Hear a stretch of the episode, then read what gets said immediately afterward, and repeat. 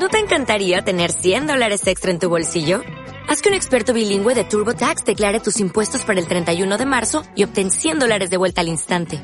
Porque no importa cuáles hayan sido tus logros del año pasado, TurboTax hace que cuenten. Obtén 100 dólares de vuelta y tus impuestos con 100% de precisión. Solo con Intuit TurboTax.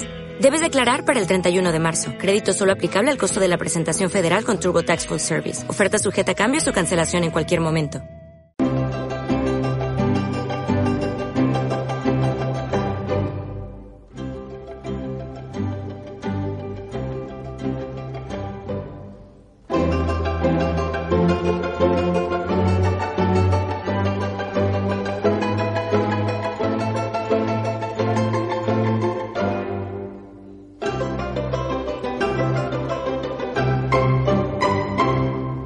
En las ondas de FM Bierzo arranca el programa de divulgación literaria y animación a la lectura Estírate, coge un libro.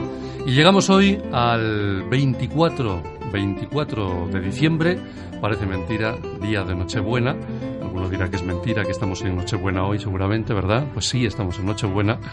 Y como el día es muy especial, os vamos a presentar también un libro pues un tanto especial, o por lo menos que tiene algunas particularidades en las que entraremos ahora en breve. Bueno, para empezar, hay que decir que, que este libro, o en este libro, en la elaboración del libro, hay un autor leonés, bueno, uno de los ilustradores, porque esa es una de las particularidades también, es que este libro está ilustrado. Es una fábula, un cuentecito breve, digamos, bueno, casi casi para los más pequeños de la casa, no muy pequeños, eso sí, pero, pero bueno, sí para chavalitos, un libro ilustrado por un ilustrador leonés que se llama Adolfo Álvarez Barte, un pintor leonés que, bueno, según él combina pues una cierta tradición occidental, también con una mirada moderna, una pintura la suya que se asienta sobre la historia, sobre la crítica, eh, sobre la creación, nos dice el que son los pilares de su obra en este mismo libro. Adolfo Álvarez Barte, que ya digo que es uno de los que ha tenido mucho que ver en la creación de este libro. Y el autor del mismo es un catalán, Joan Pau Rubiés, este es el autor, un historiador, un apasionado de la literatura, que fue profesor de Historia Internacional y que actualmente ejerce como profesor de investigación en la Universidad Pompeu Fabra. Bueno, este libro que lleva el título, el curiosísimo título de Felipe II y la mujer más fea de Francia, no me diréis que no es curioso el título, ¿verdad? Bueno, pues este libro está publicado por la editorial Menos Lobos en el año 2013, así que es muy, muy reciente. Bueno, y otra de sus particularidades y esta es la primera vez que os traemos aquí al, a los estudios de FM Bierzo eh, un libro con esta particularidad, es que este libro es una edición bilingüe. Está en español y está en inglés. Podemos ir leyendo una página en español, otra página en inglés. Eh, y bueno, pues nos viene un poco como anillo al dedo, porque no en vano Elías Álvaro Yáñez puede presumir, creo yo, de, de ser un, un, centro ya con mucha experiencia en bilingüismo y precisamente por eso os hemos traído aquí a bueno pues a compartir este, este libro. En primer lugar, a dos alumnos del Álvaro Yáñez, a Cosme Alonso, que es alumno de primero de bachillerato. Cosme, ¿qué tal? Buenos días, bienvenido. Hola, buenos días, bien. Y a Noemí Arias, que es alumna de cuarto de eso, ¿no? Noemí, sí. bienvenida. Hola. Acércate un poquito más al micrófono, quizá. Eh, bueno, no sé, Noemi, tú que estás en cuarto, si no me equivoco, eh, todo lo de bilingüismo lo has tenido que llevar ya desde, desde primer curso, ¿no? Sí. Seguramente. Eh, ¿A ti te ha tocado, Cosme? O, sí, yo también fui bilingüe. También fuiste bilingüe, ¿no? Bueno, lo fuiste y lo eres. Y lo soy. Eh, bueno, y digamos que una de las ventajas que, con las que contamos a la hora de ese bilingüismo es tener en nuestro centro todos los años pues a uno o dos asistentes de conversación. En este caso, este año tenemos un asistente de conversación que nos llega, si no me equivoco, de, de Miami, Tim Parker. Tim, bienvenido, ¿qué tal? Hola. Ah. De, de, Miami, ¿no? No, de Tampa. ¿De, de Tampa? Tampa al oeste, el, la costa, ¿cómo se dice? Eh, eh, costa, ¿Costa este o costa oeste? Oeste. Costa, ah, costa oeste. Uh -huh, vale, oeste. Yo, yo, te ubicaba en Miami, no, no, sé, muy, no sé muy bien por casi qué. cinco horas al norte. Vale, bueno, pues bienvenido aquí a los micrófonos de, de FM Bierzo y también a, a España, aunque creo que ya, ya te hemos dado la bienvenida hace, hace tiempo, ¿no? Bueno, ya tendremos tiempo seguramente de hablar un poquito de tu, de tu aclimatación aquí al, al, país y a la cultura, pero vamos a entrar eh, en esta curiosa obra, Felipe II y la mujer más fea de Francia, porque esta obra, como decía, este cuento, en realidad, según nos dice su autor, es una fábula. Y, mm, bueno, pues de alguna manera nos explica un poco la, la génesis de, este libro, cómo nació, por qué, cuáles, cuáles fueron las causas. Vamos a escucharlo, os vamos a leer en este día eh, pues algunos fragmentos en español y bueno, otros fragmentos en, inglés. Mm, haremos alguna referencia, no traducción, pero alguna referencia para que os quede un poquito más claro, pero vamos a acostumbrar hoy el oído a la lengua de Shakespeare. Vamos a ver qué nos dice el autor. Esto no es, no es un texto de, del libro, digamos, de la, de la fábula en sí, sino una explicación que nos da el autor sobre la génesis de este libro.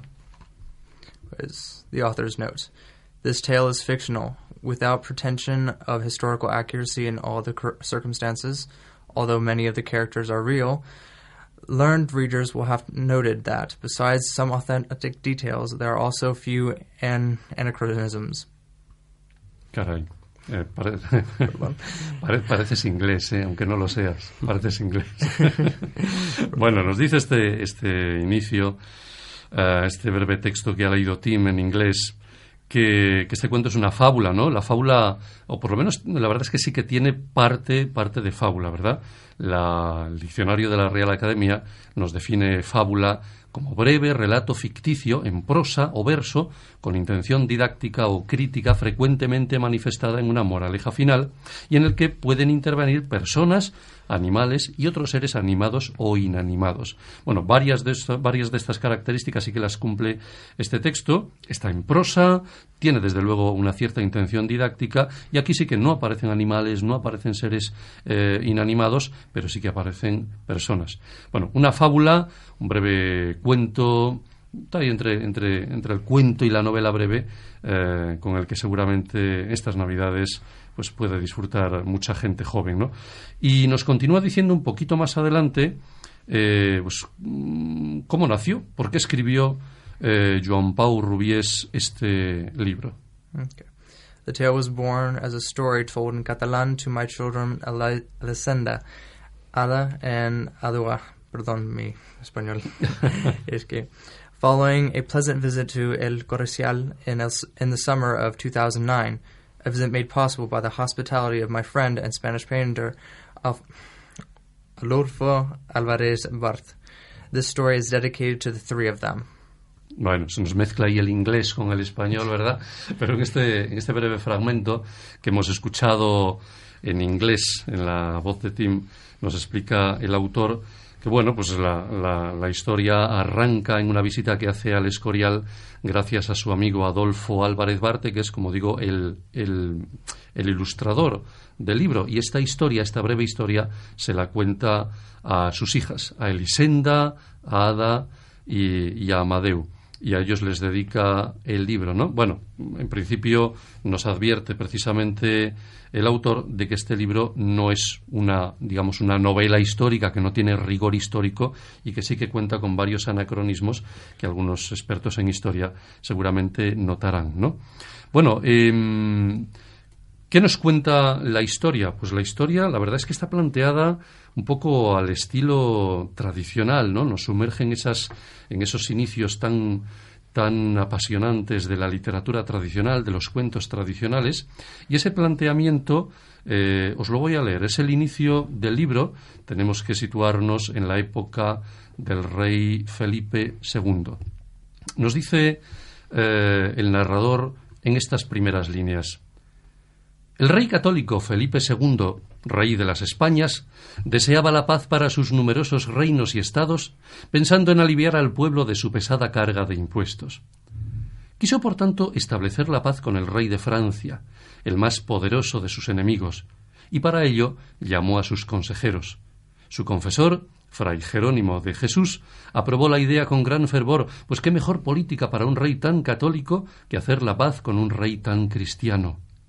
Sin embargo, su principal consejero de Estado, el conde de Chinchón, no deseaba aquella paz, pues esperaba ver a toda Europa sometida al poder y la voluntad del rey de España. Sabiendo, sin embargo, que no podía contradecir directamente a su señor, decidió actuar con disimulo, recordando aquella fábula en que la raposa conseguía engañar al león. El consejero Ruy Gómez hombre prudente, propuso al rey que aceptase la oferta de la mano de la hija del rey de Francia, para así sellar una paz duradera, y al rey le pareció bien. Señor, dijo entonces el conde de Chinchón, vuestra voluntad es santa y justa. Sin embargo, ¿será digna esta princesa de vuestra majestad? Ya sé que dicen que ella es joven, bonita y modesta, pero lo mismo dijeron de la reina María de Inglaterra y luego resultó ser fea y vieja. Uno no se debe de fiar de palabras ajenas, que a menudo son engaños motivados por intereses ocultos. Le aconsejo encargar a un artista español que viaje a Francia y haga un retrato de la princesa, y así sabremos con seguridad que ella merece ser vuestra esposa. Para que no haya obstáculos, me ofrezco a acompañarlo yo mismo y así podré servir a vuestra Majestad trabajando por la paz, como ya antes le serví haciendo la guerra. Bueno, estamos por lo tanto ante un matrimonio de conveniencia, pero eso sí, no de la conveniencia de todo el mundo. Desde luego el conde de Chinchón, que vais a ver que es malo, malísimo, el conde de Chinchón no está de acuerdo con eso. Y asistimos, pues eso, a las maquinaciones de ese maligno conde, consejero de Estado, quien sabe engañar sutilmente a Alonso Sánchez, el pintor español, que deberá encargarse del retrato y que, por supuesto, desconoce las aviesas intenciones del conde de Chinchón. Le dice en un momento dado el conde al pintor Alonso, antes de que hagas el retrato de la princesa, quiero hacerte una prueba. He hecho traer a la mujer más fea de Francia a mis aposentos. Quiero que le hagas un retrato donde salga todo tal como es, sin un ápice de disimulo. Luego me haces el retrato de la princesa, eh, también con la mayor exactitud, que se vea tal cual es. De este modo, el rey nunca se podrá llevar a engaño. Además, la fealdad de una hará brillar la belleza de la otra. Bueno, así que tenemos aquí dos retratos. El conde de Chinchón es muy avispado y pretende que Alonso retrate a una fea y a una guapa. Y a esa fea y a esa guapa nos la va a describir. Pero ¿cómo describe el autor a estas dos mujeres retratadas por el pintor Alonso Sánchez? Bueno, pues esa descripción la vamos a escuchar ahora en inglés nuevamente con la lectura que nos hace de la misma Noemí. And in this manner Alonso Sánchez made, made two portraits, both oil paintings, on canvas. First he painted the ugliest woman in France, who was missing an eye and had very few teeth left. She had, besides, a very big nose, spots and discolored patches on her face, a jaw worthy of a horse, not much hair of an icy color, and other things that it would not be decent to describe. Afterwards, the painters moved on with relief to the, to the pleasant task of painting the young princess, who was fair and beautiful, and whose eyes had a special sweetness to them. He produced a very fine portrait. Bueno, vaya retrato, ¿no? ¿Qué te parece el retrato aquí de las dos, de los dos personajes? Son como el día y la noche. Sí. ¿No? la, la, primera de las mujeres, feísima, horrorosa, nos dice por ahí, eh, disponía de una nariz muy grande, granos, manchas en el rostro, y en cambio la otra, ¿qué nos dice de ella? Que tiene los ojos muy bonitos. Los ojos muy bonitos, ¿no? esa joven princesa de la que sale un retrato verdaderamente maravilloso, ¿no? Bueno, pues resulta que efectivamente el conde de Chinchón se las arregla para mostrar al rey Felipe II el retrato de la mujer más fea de Francia y le hace creer, claro, que se trata de la hija del rey de Francia. Le va a enseñar el retrato falso. Pero, eh, ¿cuál será la reacción de Felipe II al contemplar ese retrato. Conde de Chinchón, como digo, se las arregla para mostrarle ese retrato de la mujer más fea de Francia, de ahí el famoso título. Y, y, cuál es, Cosme, su reacción, la del rey de España? After seeing the painting, the king was very surprised, and even sad at the surprise. For a long time he said nothing. Afterwards, he went to his chapel in the royal monastery of El Escorial, commanding that nobody should disturb him, and began to pray to God and to the Virgin. What was he to do? His nature as a man prevented him from accepting marriage with such an ugly woman, but his obligation as a prince towards his vassals required that he should look for an agreement with France. If he rejected the princess, King Henry will be offended, and there will be no peace.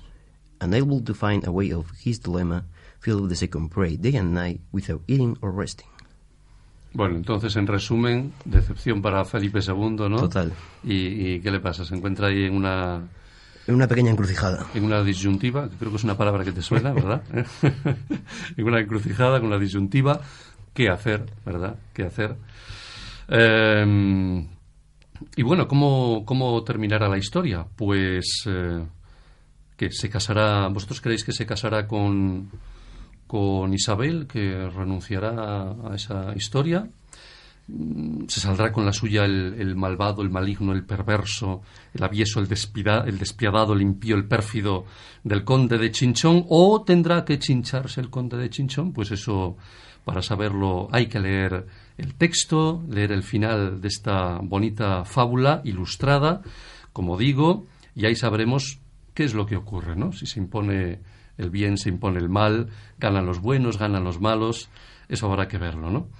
Em, bueno, es curioso los, dibujos que tenemos en este libro. La verdad es que parecen dibujos sacados de, retratos históricos y en realidad no lo son. Es decir, más bien, eh, como muy bien nos dice su autor, están basados precisamente eh, en la historia, en la tradición. ¿Eh? Son además muy, muy curiosos, tampoco os voy a dar más datos sobre ellos, pero el encuadre, el enfoque es muy curioso, pero tenemos la sensación de que estuviéramos viendo auténticos cuadros sacados del Museo del Prado y en realidad no es así. ¿no? Eh, bueno, eh, Cosme, Noemí, estos textos, por ejemplo, estos dos textos que, que habéis leído vosotros, de la descripción y de la reacción del rey, eh, para, digamos que para el nivel de inglés que tenéis vosotros, ¿os resultan especialmente complicados, sencillos? ¿Cómo los veis? Eh, bastante sencillos, realmente no son. Pero así, con- eh, sin darse importancia a ninguno, ¿no? ¿Eh? Sencillitos. ¿Y para ti, Noemí? Sí, bastante fáciles, pero sí. Bueno, yo creo que tenéis una, una ventaja. No sé cómo, cómo los has visto, Tim. ¿Qué tal, ¿Qué tal suena el inglés leído por ellos? Pues puedo entender todo. que dijiste? Como de- deji- dijisteis. Er, ¿Eso es la palabra o no? ¿Cómo, cómo? Dij- dijisteis, claro, claro. Sí, eso. O sea, que les entendiste todo. Sí. Sin leer, sin nada, pero entendí todas las pala- pala- palabras. Perfecto, ¿no? Como no puedes entender mí o yo. Bueno, ellos tienen una ventaja en realidad que, que es una ventaja relativamente nueva y es precisamente lo, de, lo del bilingüismo, porque esto de los asistentes, claro, ¿qué lleváis? Eh, Como cuatro o cinco años, tú cuatro, tú cinco, eh, disfrutando un poco de la, de la ventaja de, de tener estos asistentes que os hablan. eh, de, de dónde, ¿De dónde han venido? Times de Estados Unidos, pero han venido también americanos, ingleses. De Noruega americanos, eh, una noruega De Noruega teníamos eh, hace, hace un par de años. y creo que ya. La anterior, eh, sí, Noruega, Ingleses, Gran, americanos y Gran noruegos. Bretaña eh, y Estados Unidos, ¿no? Bueno, y esa, esa posibilidad de, de conversar en inglés en las aulas, yo obviamente pues no, no, no estoy ahí dentro y no sé muy bien cómo se desarrollan, pero esa posibilidad de, de tener un asistente de conversación, de hablar y demás, eh, ¿vosotros la, la notáis en, en vuestro desarrollo del inglés? Sí, por supuesto, es un lujazo. Pero, pero os lanzáis, quiero decir, os lanzáis a hablar, no os cortáis en, en las conversaciones, ¿no? Eso depende de tu vergüenza, pero sí, ¿por qué no? Bueno, yo creo que eso no, nosotros no tuvimos, la verdad, esa fortuna eh, de contar con esas ventajas y la verdad que es una, una auténtica envidia sana, si es que la envidia eh, puede ser sana. ¿eh? Pero, pero la verdad que me alegro mucho de que lo disfrutéis porque además se nota, ¿eh? se nota eh, oyendo hablar a la gente y oyéndola leer, eh, se nota que hemos dado un paso, un paso adelante ¿no? en, en ese sentido. Eh, Tim, mm, ¿es la primera vez que estás en España o ya habías venido anteriormente? Anteriormente, en 2011, ¿En dónde, dónde habías estado? ¿En Madrid a lo mejor o qué? al sur, en el sur, um, Nerja, En, en Nerja. con un programa de inmersión. Y- de español. ¿Y, y- y el español de que escuchabas en Andalucía lo entendías bien? Sí, pero um, los maestros del programa fue de Castilla y León, entonces tenía, Ah, vale. un acento de CCC, CCO. Era, era más, de, más del norte. Vale. Eh, bueno, y un poco el- la imagen que tenías tú de, de España antes de venir, la imagen que tienes ahora, se parece mucho. Es un poco eh, lo- la, la realidad que tú ves en España es, es parecida a la que tenías en tu cabeza, en tu mente anteriormente. No, pues ¿no? que en los Estados Unidos, en, en mi experiencia, que no nos enseña casi nada de España, simplemente de la crisis, nada más. Um, pues un poco de, ¿cómo se dice? Um, la guerra, ¿cómo se dice? Las guerras en el pasado, que hay un, un poco de influencia de los musulmanos. De los, o sea, de, la- de los musulmanes, de la reconquista. Nada más. Más. la conquista, Sí. pero nada más. Entonces, Bueno, y la, y la alimentación, la alimentación, la comida... paella, nada que- más. Pero, Pero bueno, aquí ya, ya has conocido más, digamos, más platos Sí. tradicionales, ¿no? Como por ejemplo, como por ejemplo, Ah, la- bueno, la paella que ya la has paella, comido, imagino. Botillo. Ah, ya has y- comido el botillo. Sí. eh, ¿Y qué tal? Chorizo también. Pues botillo, pues mí, a mí me gusta. ¿Te gusta? Ujú, ¿Eh? porque, no sé. Bueno, tuvimos aquí hace, no sé si tres o cuatro años, quién era Rachel, yo creo, eh, asistente de conversación. Cuatro Eh, años. eh, cuatro años, eh, yo creo que era que era vegetariana, Sí. si no me equivoco, ¿no? O sea que el botillo no lo, no lo hubiera probado. Eh, bueno, y un poco así la, la forma de ser de, de los españoles, el trato, la, la forma de comportarse, muy distinta de, de cómo sois los americanos o no. Sí, especialmente el horario es Muy difícil. raro. Es difícil para acostumbra- acostumbrarme al horario de español. Porque no puedo parar de trabajar a las dos. Es que quiero trabajar un poco más antes de hasta hasta cinco. O sea, trabajar seguido y terminar antes, ¿no? Y, la, y los horarios, generalmente tú en Estados Unidos eh, te Sí. levantas Sí. te levantas antes y te acuestas antes también, ¿o no? Antes. Antes que, no por ejemplo, tú aquí, ¿a qué hora te levantas? ¿Siete de la mañana, ocho de la mañana? Sí, a las 7. ¿Y en Estados Unidos? Es a las 7 también, pero Ah, también. trabaja a las 9 y termina a las 5. Y Jornada continua, ¿no? Lo que se llama jornada continua. Bueno, no sé si aquí algún día la adoptaremos o, o no. Eh, bueno, y con el inglés, ¿vosotros qué tal este año? ¿Cómo lo lleváis? Bien. ¿Tenéis alguna idea de, de, de estudiar inglés en el, en el futuro? Bueno, tú, tú estás haciendo, Cosme, eh, el bachillerato tecnológico, entonces imagino que no, que no vas a ir por ahí, pero sí que el inglés te va a servir de mucho en, el, en determinadas carreras técnicas, ¿no? Sí, claro. ¿Y tú, Noemi, por dónde vas? Ciencias también. Por ciencias también. Sí. Bueno, vale, entonces no va a haber aquí filólogos. ¿eh? De todas maneras, eh, nosotros tenemos la idea de que los asistentes de conversación son eh, profesores de, de lengua que vienen de Estados Unidos, de Inglaterra y demás, pero mm, en realidad no es así por lo que por la experiencia que tenemos, porque tu formación, Tim, no es, eh, quiero decir, tú no, no tienes una formación en filología en lengua inglesa, No. sino más bien en, en qué? en biología y medici- medicina. Biología y medicina, pero son- en- o sea, dos cosas diferentes o es que están mezcladas, las dos. Están mezcladas. Y esto de biología y medicina, eh, Pues es, pues es un título que prepara a la persona para ir a la, ¿cómo se dice? a la, no sé, a la, a la Perdón, uni- a la universidad, ¿no? Universidad específicamente de médicos. Porque después de cuatro años en la universidad de estudiar biología, usa- ah, normalmente biología, después creo es ocho años en universidad que es para ser médico. O sea, tú te preparas ahora para en el futuro. eh, ¿Yo? Sí. Yo, am, pues en el futuro quiero ser maestro de inglés o algo así. ¿Mm? ¿Cómo, cómo? Estudias biología y, biología y medicina, pero lo que quieres es ser maestro de inglés. Sí, es que sí me interesa la biología y las, las ciencias, pero para trabajar no creo que no creo es no creo que se llame perdón español No te preocupes. que no es mi pasión No es- aunque no es- me interesa ya, no es mi ya, pasión ya. es los idiomas son, son or, mis- mi pasión. Prefieres los idiomas, ¿no? Sí. Aunque no Eh, puedo hablar español bastante bien ahora, perdón, mis, mis nervios. No, no, no te preocupes. Eh, ¿Y habéis visitado algún ya, habéis mm, visitado algún país de, de habla inglesa? ¿Habéis practicado el inglés fuera en algún momento? ¿Alguno de los dos? No. Y por gusto, ¿cuál visitaríais? Eh, ¿Alguna ciudad así que tengáis en la cabeza? Irlanda. Irlanda, Dublín, ¿no? A lo mejor, o, O no. o no. Irlanda. Irlanda. ¿Y Irlanda por qué? Siempre me ha llamado Irlanda. Tienen fama de ser más majetes los ingleses, los irlandeses que los ingleses, ¿eh? Todo hay que decirlo. ¿Y tú, Noemi? Londres.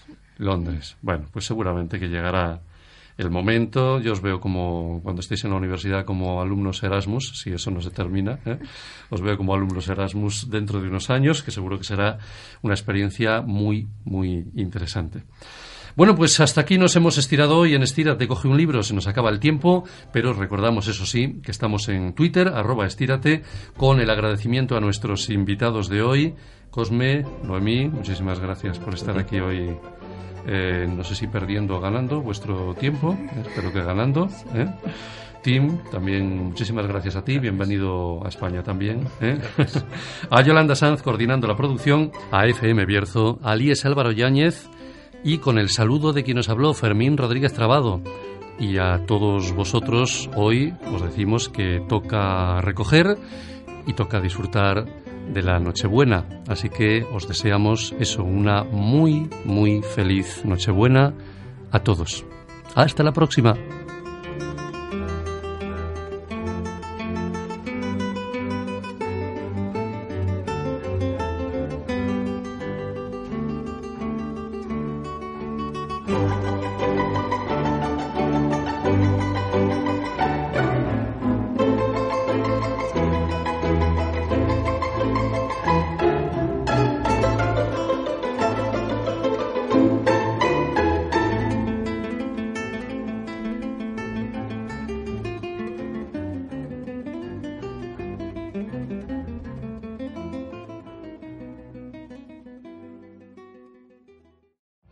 Every day, we rise, challenging ourselves to work for what we believe in. At U.S. Border Patrol, protecting our borders is more than a job, it's a calling. Agents answer the call, working together to keep our country and communities safe. If you are ready for a new mission, join U.S. Border Patrol and go beyond. Learn more at cbp.gov/careers.